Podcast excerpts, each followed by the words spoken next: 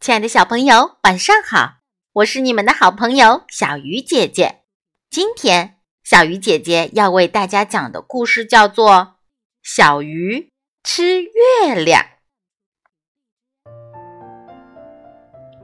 夜色降临，一只小鱼浮出水面寻找食物。突然，小鱼发现池塘里有一块亮晶晶的东西。这是什么呢？小鱼游过去，仔细的瞧了一眼。哦，原来这是月亮呢。小鱼想，一定是月亮掉到水里了。既然这样，我就不捉小虾米吃了，我要吃月亮。月亮一定比小虾米好吃。想到这里。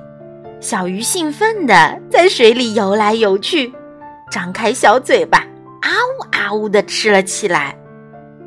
吃了很久，小鱼觉得很奇怪，它自言自语道：“吃了好多月亮，怎么肚子还是很饿呢？我还得多吃点儿。”过了一会儿，小鱼吃累了，便摆摆尾巴回家去了。回到家，他对妈妈说：“妈妈，我吃了一整块的月亮呢。”妈妈笑着问：“月亮什么味道啊？”“月亮一点儿也不好吃，什么味道也没有。”鱼妈妈带小鱼游到池塘边，说：“看见了吗？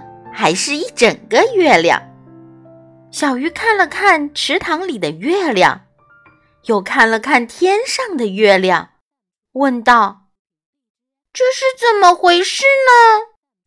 小鱼奇怪地看着妈妈，妈妈却偷偷笑了，因为你吃的是月亮的影子啊！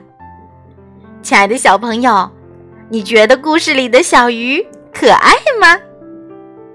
好了。小鱼姐姐讲故事，今天就到这里了，我们明天再见。